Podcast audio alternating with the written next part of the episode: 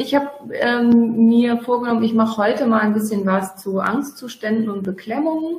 Äh, Beklemmungszuständen wird psychiatrisch auch oft als Angstneurosen bezeichnet.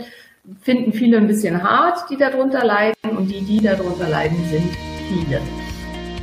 Herzlich willkommen beim Podcast der Autoimmunhilfe. Deine Gastgeberin ist Dr. Simone Koch.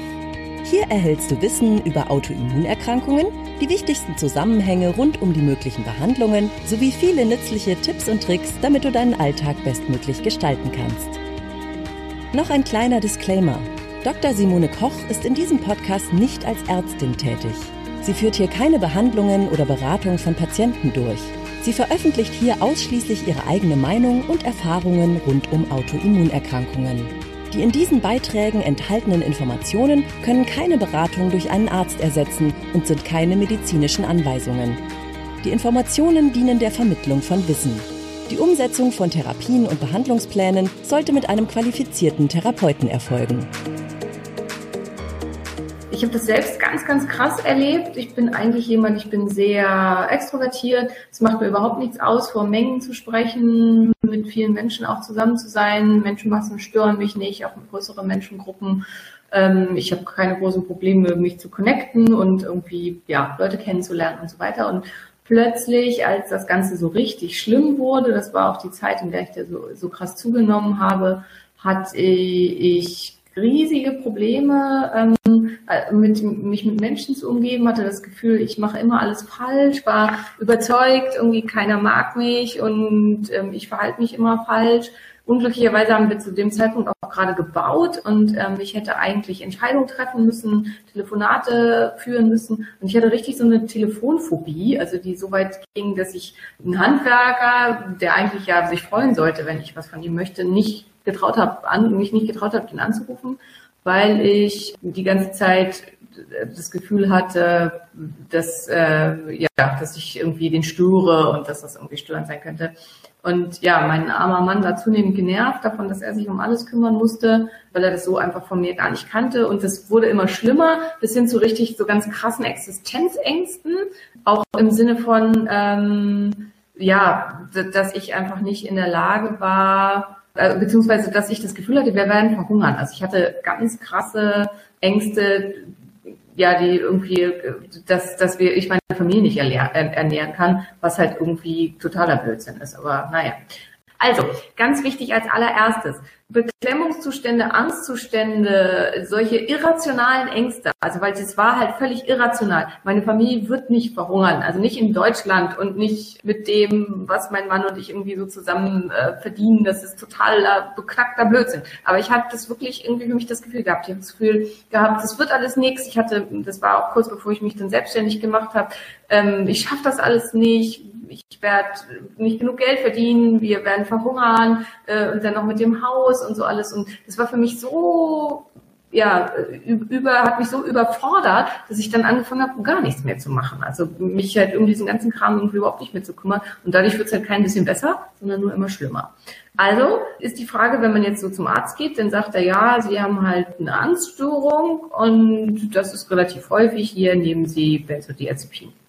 Das hilft dann auch erstmal, aber weg geht das natürlich davon nicht. Und ähm, das, die Probleme bestehen eben weiterhin. Jetzt ist eben die Frage, ist das ein typisches Schilddrüsensymptom? Und da muss man ganz klar sagen, ja. Weil man wird halt ganz oft weggeschickt mit, also auch vor allen Dingen, wenn die Werte stimmen und so, dass gesagt wird, das ist alles in ihrem Kopf und die Werte sind in Ordnung und das kann kein Symptom der Schilddrüse sein, ist es aber doch ganz eindeutig. Also es gibt psychiatrische Studien dazu, wo man untersucht hat, wie viele Menschen mit Angststörungen auch eine Schilddrüsenstörung haben und 50 bis 60 Prozent aller Angstpatienten haben auch eine Schilddrüsenstörung, sodass das eine definitive, massive Signifikanz ist und davon auszugehen ist, dass es da einen Zusammenhang gibt.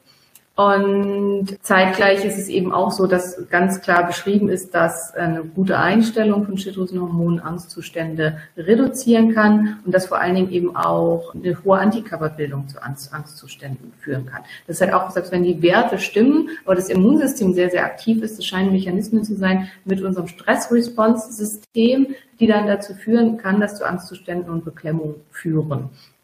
Was kann ich also dagegen tun? Grundsätzlich ist also die Ursache scheint im Wesentlichen dafür zu sein, dass das Stresssystem sehr stark nach oben gefahren ist und dass man sich deswegen in so einem ständigen Alarmzustand befindet. Das ist zum einen, man hat irgendwie vor allem Angst, zum Teil auch vor irrationalen Dingen Angst, fühlt sich beklemmt, hat zum Teil auch so soziale Ängste, die man vielleicht vorher überhaupt nicht hatte. Zum anderen hat man im Laufe des Tages Unruhezustände, zum Teil auch mit Herzflattern, ähm, Atemnot, Schwierigkeiten in der Richtung. Das kann auch einfach Angstzustände sein. Und als weiteres ganz, ganz typisches Symptom, dass man unpassbar genervt ist von Dingen. Also dass man ja im Prinzip, dass das einen, also der Partner nervt einen einfach nur, weil er da ist. Die Kinder nerven einen einfach, weil sie Kinder sind. Äh, der Hund nervt einen, die Katze nervt einen. Auf der Arbeit nerven sowieso alle. Chef nervt, äh, Mitarbeiter nerven oder Kollegen nerven. Äh, ja, egal. Und es kann einem nichts recht gemacht werden, egal was es ist. Und das ist halt auch so ein ganz, ganz typisches, krasses Symptom. Ähm, was kann ich dagegen tun? Also zum einen ist halt ganz, ganz wichtig, wenn denn erklären, steht die Schilddrüse dahinter? Wie sind die Schilddrüsenhormone eingestellt? Wie sind die Anti, ist die Antikörperlage? Um das einfach erstmal abzuklären und dann ist Punkt eins immer eine gute Einstellung der Schilddrüse. Dazu könnte man noch mal ein extra Video machen. Das ist jetzt erstmal nicht das Primäre. Dann ganz, ganz wichtig sind Blutzucker, dass der Blutzucker so stabil wie möglich ist. Mit einem reduzierten Metabolismus, mit einem verminderten Metabolismus hat man ein erhöhtes Risiko für extreme Blutzuckerschwankungen, die zum Teil ganz krass hin und her gehen. Und diese Blutzuckerschwankungen, das kennt jeder. Im Englischen sagt man hangry, also dass man halt dadurch, dass man hungrig ist, auch genervt und gereizt ist und dass Unruhezustände schlimmer werden und zum Teil kann das auch so ein Gefühl von ich kipp demnächst um auslösen und dieses Gefühl von ich kipp demnächst um kann wiederum Ängste auslösen. Und das kann zum Teil auch eine Ursache mit sein, dass man immer mehr zunimmt, weil man ständig isst aus dieser Angst, dass man in diesen Zustand kommen könnte. Das Wichtigste ist zuerst mal das Frühstück. Da hat sich, das hatte ich schon beim, über Intermediate Fasting gesagt, da hat sich bewährt, wenn man wirklich frühstückt. Also diese lange Fastenphase über die Nacht rüber und dann in den nächsten Tag rein, hat sich für Leute mit Angststörung nicht bewährt. Das Frühstück sollte nicht zu viele Kohlenhydrate enthalten. Das ist ganz, ganz wichtig. Und die Kohlenhydrate, die man isst, sollten ausbalanciert sein mit reichlich Eiweiß, mit einer guten Eiweißquelle und einer guten Fettquelle. Wie viel Kohlenhydrate man tatsächlich verträgt, ohne dass man solche Schwankungen hat, das muss jeder für sich selbst ausprobieren. Super hilfreich inzwischen, also wenn so ein paar diese Biohacker unter euch sind, die das genau kontrollieren wollen, welche Gemütszustände von mir sind, mit welchem Blutzucker einhergehen, gibt es von Freestyle inzwischen diese ähm, Dinge, die werden unter die Haut implantiert, das, also das, die schiebt man sich da selber rein mit so einer Sonde und dann muss man da immer nur mit dem Gerät drüber wischen und kriegt den aktuellen Blutzucker und damit kann man dann so oft Blutzucker messen, wie man möchte. Ist ziemlich teuer, auch so teuer, dass ich mir es bis jetzt nicht gegönnt habe, obwohl ich super spannend fände. Aber ich weiß, dass viele so aus der Biohacking-Fraktion sowas haben und das machen. Und damit kann man dann wirklich halt für sich rausfinden, ähm, welche Sachen toleriere ich gut und für einen welcher Blutzucker ist bei mir mit welchem Gemütszustand verbunden. Ähm, in einem schlechten metabolischen Zustand, also in der Phase, wo es einem insgesamt nicht besonders gut geht, kann es sein, dass man sehr davon profitiert, relativ häufig was zu essen, alle drei, vier Stunden. Das hat unter anderem auch damit zu tun, dass jedes Mal, wenn man etwas isst, der Cortisolspiegel nach oben geht und man damit auch dafür sorgen kann, eine angestrengte oder schlecht produzierende Nebenniere so ein bisschen mehr stabil zu halten. Also erster sehr wichtiger Punkt, Blutzucker, über den wir nochmal die Tage extra sprechen können. Was gibt es noch alles für Möglichkeiten, meinen Blutzucker stabil zu halten? Ähm, zweiter Punkt, Koffein. Jedes Mal, wenn ich Koffein zu mir nehme, haue ich meinem Stresssystem nochmal so richtig auf die Nase und gebe dem nochmal so richtig einen Tritt in den Hintern und alles fährt nochmal zusätzlich hoch. Gleichzeitig regt, der, äh, regt Koffein die Leber dazu an, die Gluconeogenese, also die Herstellung von Glucose auch noch zu erhöhen, was wiederum in der Folge dann zu Blutzuckerschwankungen führen kann. Also Koffein ist ein ganz, ganz großer Punkt und vor allen Dingen, wenn man so eine ständige innere Unruhe hat, kann es hilfreich sein, seinen Koffeinkonsum drastisch zu reduzieren oder den Kaffee auch mal ganz wegzulassen für eine Zeit lang. Das ist schwierig und was man auf keinen Fall machen sollte, oder man kann es machen, aber es ist echt crazy hard, ähm, ist das sofort von heute auf morgen abzubrechen. Also von irgendwie zehn Kaffee am Tag auf null. Das ist echt ähm, krass. Lieber versuchen, so im Halbtassenrhythmus zu reduzieren, bis man dann irgendwann ganz auf Null ist oder von der letzten Tasse Kaffee dann auf eine Tasse grünen Tee zu wechseln und das dann wegzulassen. Und es ist echt, also ich habe es schon mehrfach gemacht. Ich trinke einfach wirklich wahnsinnig gerne Kaffee. Ich lande da immer wieder, dass ich zumindest so meinen Socializing-Kaffee dann doch immer trinke. Aber ähm, wenn man es macht, ist es einfach ein total cooles Gefühl, wenn man morgens aufsteht und merkt, ich brauche keinen Kaffee, ich bin trotzdem fit krass unter, also zusätzlich das Stresssystem hochgefahren wird durch Intoleranzen. Das häufigste ist hier wieder die Lektine, das Gluten, also alle Getreide, alle Getreide und Pseudogetreide sollte man in der Primärphase auf jeden Fall meiden, weil wenn da Empfindlichkeiten sind, dann führt jedes Mal, wenn man das isst, führt es dazu, dass das Stresssystem angetriggert wird und dass eben Angstzustände und Beklemmungszustände schlimmer werden können und diese innere Unruhe schlimmer werden kann. Also auch das ist das, was man auf jeden Fall versuchen sollte. Dann häufige Auslöser sind noch Milch und Eier. Das sind so das, was am häufigsten ist. Ähm, eine Eliminationsdiät bewährt sich da. Wichtig ist zu wissen, für solche Sachen, für Angstzustände, Beklemmung, psychische Geschichten reichen kurze Zeiträume, um zu ermitteln, ob einem das hilft und was die Sachen sind. Ein bisschen schwieriger ist rauszukriegen, was ist denn jetzt mein Trigger? Weil verzögerte Nahrungsmittelintoleranzen können zum Teil Symptome erst nach 48 Stunden oder vielleicht sogar erst nach 72 Stunden auslösen. Und dann ist halt die Frage, bin ich heute super schlecht drauf, weil ich vor drei Tagen Haferbrei gegessen habe? Das ist manchmal ein bisschen schwierig zu ermitteln. Und da kann es dann wiederum wirklich hilfreich sein, wenn man mal Tests macht, habe ich schon mehrfach erwähnt. Es gibt verschiedene LTTs auf Nahrungsmitteln, IgE-Test, mhm, äh, IgG-Test meine ich, das ist ein bisschen sehr äh, vage, was da meistens rauskommt, vor allem wenn man Leaky Gut hat. Ja, also das sind so Möglichkeiten. Nährstoffmängel sind, können ein großes Problem sein. Vor allen Dingen hier ganz wichtig zu nennen, der Magnesiummangel. Viele kennen das irgendwie so, hat man schon mal gesagt, Magnesium beruhigt die Nerven und das ist auch tatsächlich so. Wichtig ist hier zu wissen, dass Zwangsstörungen, also wenn man so Störungen hat, dass man irgendwie zehnmal nachgucken muss, ob man echt den Herd ausgemacht hat oder ähm, die Tür abgeschlossen hat, irgendwie sowas, dass Zwangsstörungen zum Teil, da gibt es zumindest Untersuchungen zu, durch Magnesiumglycinat schlimmer werden können. Also wenn ihr das Gefühl habt, ähm, ihr nehmt Magnesiumglycinat und das Gefühl habt, Zwangsgedanken, Zwangsstörungen werden tendenziell ein bisschen schlimmer, dann könnte das am Magnesium liegen. Und zweiter ganz wichtiger Punkt, Selen und Iod, wobei ich das jetzt nur so ein bisschen anticke, um die Antikörper zu reduzieren, weil man hat nämlich festgestellt im deutschen Raum, dass Selen nur ganz, ganz wenig bringt, wenn kein adäquater Jodspiegel da ist. Es scheint so zu sein, dass zumindest eine ähm, niederschwellige Versorgung mit Jod notwendig ist, um den positiven benefitären Effekt hinsichtlich der Antikörperbildung von Selen überhaupt erreichen zu können. Aber Jod ist ein ganz, ganz langes weiteres Thema, auf das ich jetzt nicht weiter eingehen möchte. Wichtige Nährstoffe aber auf jeden Fall Magnesium und Selen und das äh, in den Griff zu kriegen, das kann auch sehr hilfreich sein bei Angstzuständen, Beklemmung und so weiter. Das Mikrobiom, wer gelesen hat, Darm mit Charme, da wird das halt zum Teil sehr so auf die lustige Art ähm, aufgenommen, dass aber unser Mikrobiom einen großen Anteil haben kann. Sie beschreibt da ähm, einen, ihren Kontakt mit einem Kommilitonen, der ganz krassen Mundgeruch hatte und leider dann in der Folge einen Suizid begeht. Und das ist so ein bisschen für sie so der Anstoß, also das ist natürlich überhaupt nicht lustig, aber das war für sie der Anstoß, sich mit diesem Thema ganz massiv auseinanderzusetzen. Und das ist halt tatsächlich auch was, was bekannt ist, dass das Mikrobiom einen großen Anteil mit auf die Stimmung haben kann. Also das ist auch was, danach mal nachzugucken und gezielt dran zu arbeiten und die entsprechenden Bakterien zu unterstützen, die empfehlen nahrungstechnisch äh, mit Diversitäten fermentierten Nahrungsmitteln versuchen, den Darm besser ins Gleichgewicht zu bringen. Ganz, ganz wichtiger Punkt und einer meiner Lieblingspunkte. Schlaf. Ausreichend Schlaf. Ich hatte heute erst wieder eine Patientin, die schläft vier bis fünf Stunden die Nacht. Ja, da ist auch nicht zu erwarten, dass man nicht unter Erschöpfungszuständen leidet, muss man ganz klar sagen. Und dass man dann tagsüber unruhig ist und überspannt, weil der Körper noch alles versucht mit Adrenalin, Noradrenalin, Cortisol, damit man halbwegs am Laufen bleibt, ist halt irgendwie kein Wunder, weil, ja, wie soll man das sonst irgendwie schaffen, wenn man nur vier bis fünf Stunden pro Nacht schläft?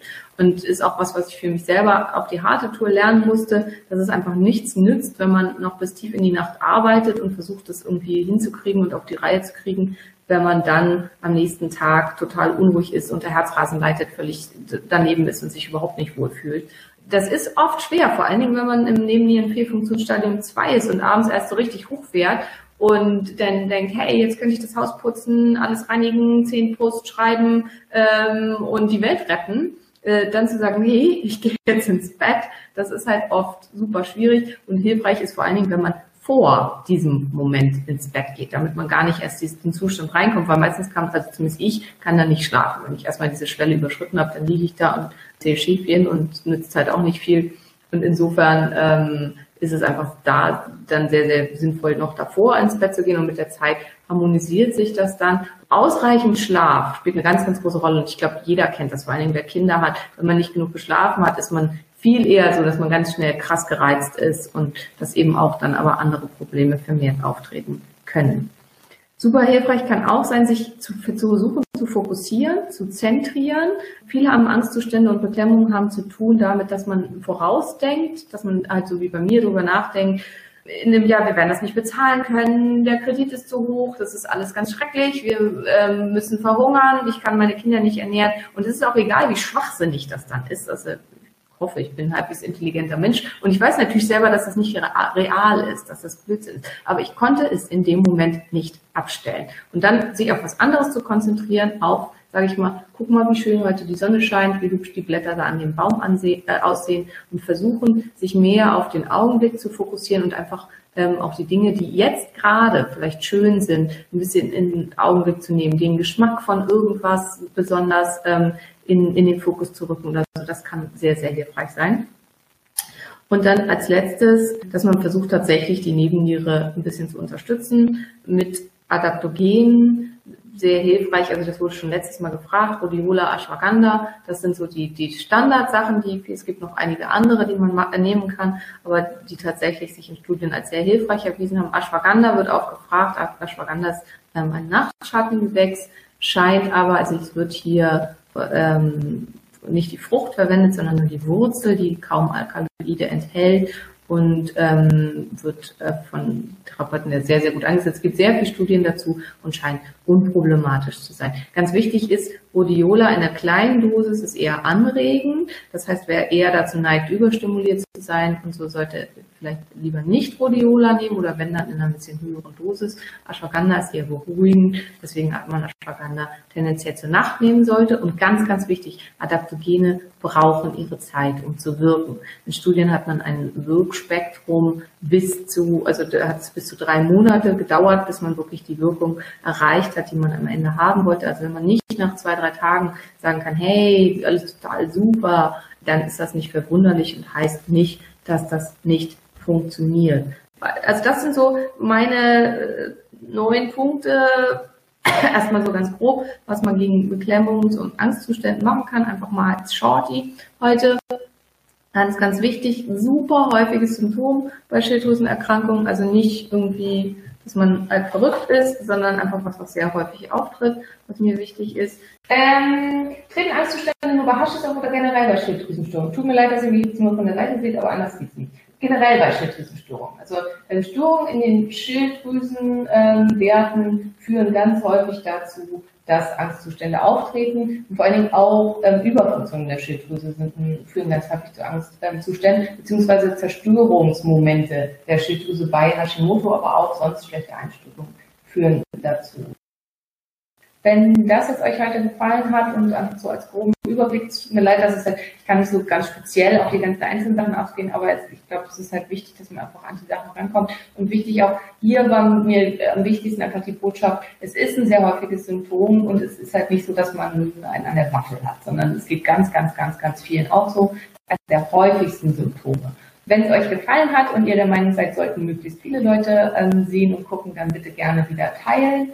Wir würden uns freuen, wenn ihr auch mal auf unserer Homepage vorbeischaut und euch uns vielleicht in unseren Newsletter eintragt, weil wir, wie gesagt, alle Beiträge, die ich hier jetzt auch mache, noch transkribieren und später auf dem Blog veröffentlichen. Und wenn ein Beitrag als Blogbeitrag veröffentlicht wurde, dann schicken wir das per Newsletter nochmal rum. Und ich freue mich besonders, wenn ihr mir auch bei Instagram folgt. Im Augenblick mache ich da gerade so eine Reihe schlimmste oder meine Top 3 Ursachen für Autoimmunerkrankungen und so ein bisschen, was man dagegen tun kann. Danke, dass du bei der heutigen Episode dabei warst. Mehr Tipps von der Autoimmunhilfe findest du unter www.autoimmunhilfe.de. Wir sind auch auf Facebook, Instagram und YouTube aktiv. Den jeweiligen Link findest du in der Podcast-Beschreibung. Gefällt dir dieser Podcast? Dann freuen wir uns, wenn du auf iTunes eine Bewertung schreibst und den Podcast mit deinen Freunden teilst. Damit hilfst du uns, dass wir wiederum noch mehr Menschen da draußen erreichen und ihnen helfen können.